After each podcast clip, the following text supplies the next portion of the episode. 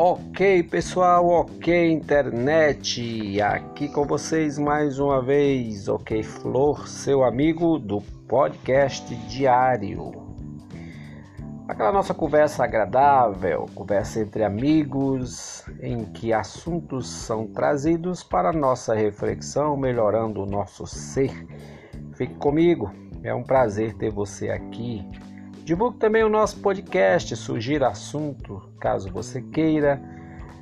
Converse comigo através do e-mail luiz com z, luizflor43 gmail.com. Terei prazer em considerar as suas observações. Queridos amigos, a perseguição aos cristãos na China está piorando. Essa é uma triste notícia. Essa notícia tem saído em várias agências de notícia. Essa manchete aqui é do China Age, que foi reproduzida na Gazeta do Povo, jornal brasileiro. E essa perseguição, ela tem se mostrado de várias facetas. A perseguição tem sido através da remoção de cruzes que as igrejas cristãs ostentam nas suas, ah, nos seus prédios porque a cruz é para o cristão símbolo do sacrifício do Senhor Jesus que trouxe a vitória para o homem, proporcionando-lhe a salvação. Portanto, não veneramos a cruz, mas reconhecemos nela o símbolo da salvação e libertação. Depois, a perseguição tem sido também quando pessoas têm sido presas por organizar atividades religiosas em lugares que diz o governo comunista não são autorizados, mas é só um pretexto para a perseguição aos cristãos. Prédios religiosos têm sido desapropriados para servir como centro de promoção da doutrinação comunista. E aí se faz lavagem cerebral com aqueles que são presos, principalmente muçulmanos, e todos aqueles que ah, adotam uma religião que se contrapõe aos ensinos do comunismo ditatorial. Olha, meus queridos, vejam só o cúmulo disso, um calendário, isso, um calendário desse que nós marcamos nos dias, as semanas, os meses, que fica fixado na parede das nossas cozinhas e um calendário com a imagem de Jesus foi arrancado brutalmente da casa de um cidadão e no lugar foi posto uma foto de Mao Tse Tung. Mao Tse Tung é aquele que deu a cara que a China tem hoje. Um governo comunista, ditador que não tolera qualquer desafio à sua autoridade e se põe como Deus. O comunismo, meus queridos, persegue o cristianismo porque o, cristianismo contradiz as ordens dadas pelo Estado e a pretensa a declaração do comunismo e dos ditadores que são comunistas de que a palavra final é deles e se põe como Deus. O cristianismo entende que Deus só há um e a ele que nós devemos obediência total e que quando qualquer ordem do maior ou do menor se choca com a palavra desse Deus deve ser rejeitada. Então é por isso que o comunismo vai sempre se opor ao cristianismo. Para desespero deles, porque apesar das perseguições que o cristianismo tem sofrido ao longo da história, ele não tem desaparecido como massa de bolo, quanto mais bate, mais cresce. Queridos, 97,2 milhões de cristãos na China vem sofrendo perseguição por parte do governo. Isso é um número muito alarmante, um número muito grande. Agora, a China não é um país não religioso. Ela, ela adota algumas religiões que o comunismo entende e supervisiona para que não se torne um oponente. O comunismo entende que é aceitável, como o confucionismo, àqueles que adoram, cultuam os elementos da natureza, o sol, a lua, a chuva, os bichos, a fauna, a flora. Né? O budismo também faz parte da religião chinesa e a religião cristã autorizada, que é aquelas igrejas permitidas pelo governo, em que a liturgia, a, os sermões, enfim, tudo o que acontece lá precisa ser verificado antecipadamente pelo governo para ver se não há ali nenhuma sugestão à liberdade de pensamento. Bem recentemente, o nosso querido presidente da República, Jair Messias Bolsonaro, em seu discurso na ONU, ele conclamou os líderes mundiais contra a cristofobia, para lutar contra a cristofobia. E ele fez isso e teve o apoio de Donald Trump, né? Incrível, meus queridos, como o nosso mundo está dividido em seções, os negros, os brancos, os defensores da natureza, os defensores da baleia, o segmento LGBT, enfim, todos esses segmentos.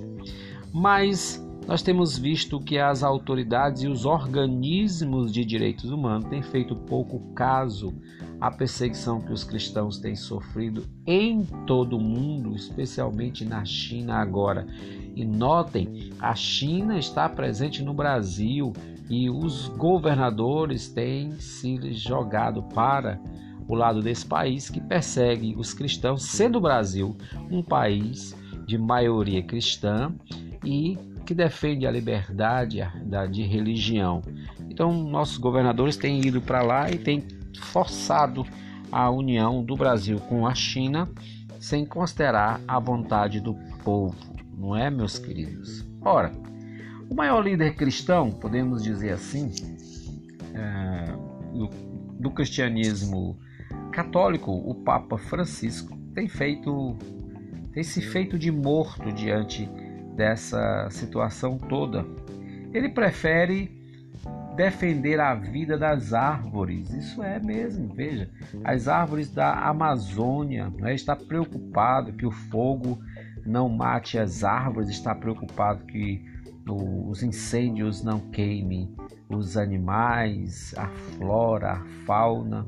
Ele está muito preocupado com os rios da Amazônia, mas não vemos o Papa Francisco dar uma palavra contra essa perseguição tão acirrada que tem se levantado no mundo todo contra os cristãos, inclusive na Venezuela, país que o Papa Francisco esteve lá recebido pelo ao seu presidente autoproclamado, cujas eleições foram suspeitas de fraude, e o Papa foi lá e recebeu a, a imagem de Jesus em um símbolo do comunismo.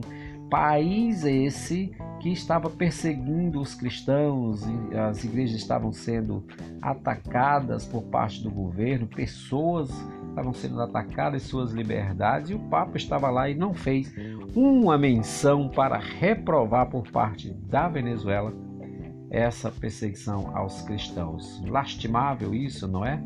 Lastimável isso. Não preocupado com coisas, mas com os cristãos, inclusive católicos, nenhuma palavra. Por quê? Será por quê? Será porque o Papa é um comunista dentro da igreja? Parece que sim. A perseguição aos cristãos, meus amigos, a, a perseguição religiosa não é um fenômeno novo. Mas se passarmos rapidamente pelas páginas do Novo Testamento, veremos que os imperadores romanos, os Césares, eles se opuseram à religião, à liberdade religiosa, àquela religião que não se dobrava aos quereres dos Césares, dos imperadores, que o fizesse como o Deus máximo, porque era isso que os Césares se consideravam. Então, os cristãos eram perseguidos, todos aqueles que se opusessem ao governo ditatorial eram perseguidos, eram defamados, não é? E desses fizeram parte, desses perseguidos, fizeram parte os apóstolos do Senhor Jesus Cristo em Israel, que estava sob o domínio de Roma.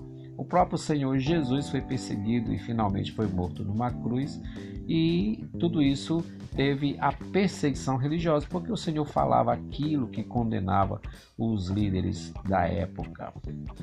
Hitler perseguiu todos aqueles que ele considerava uma ameaça à sua autoridade, principalmente os religiosos, na pessoa dos judeus.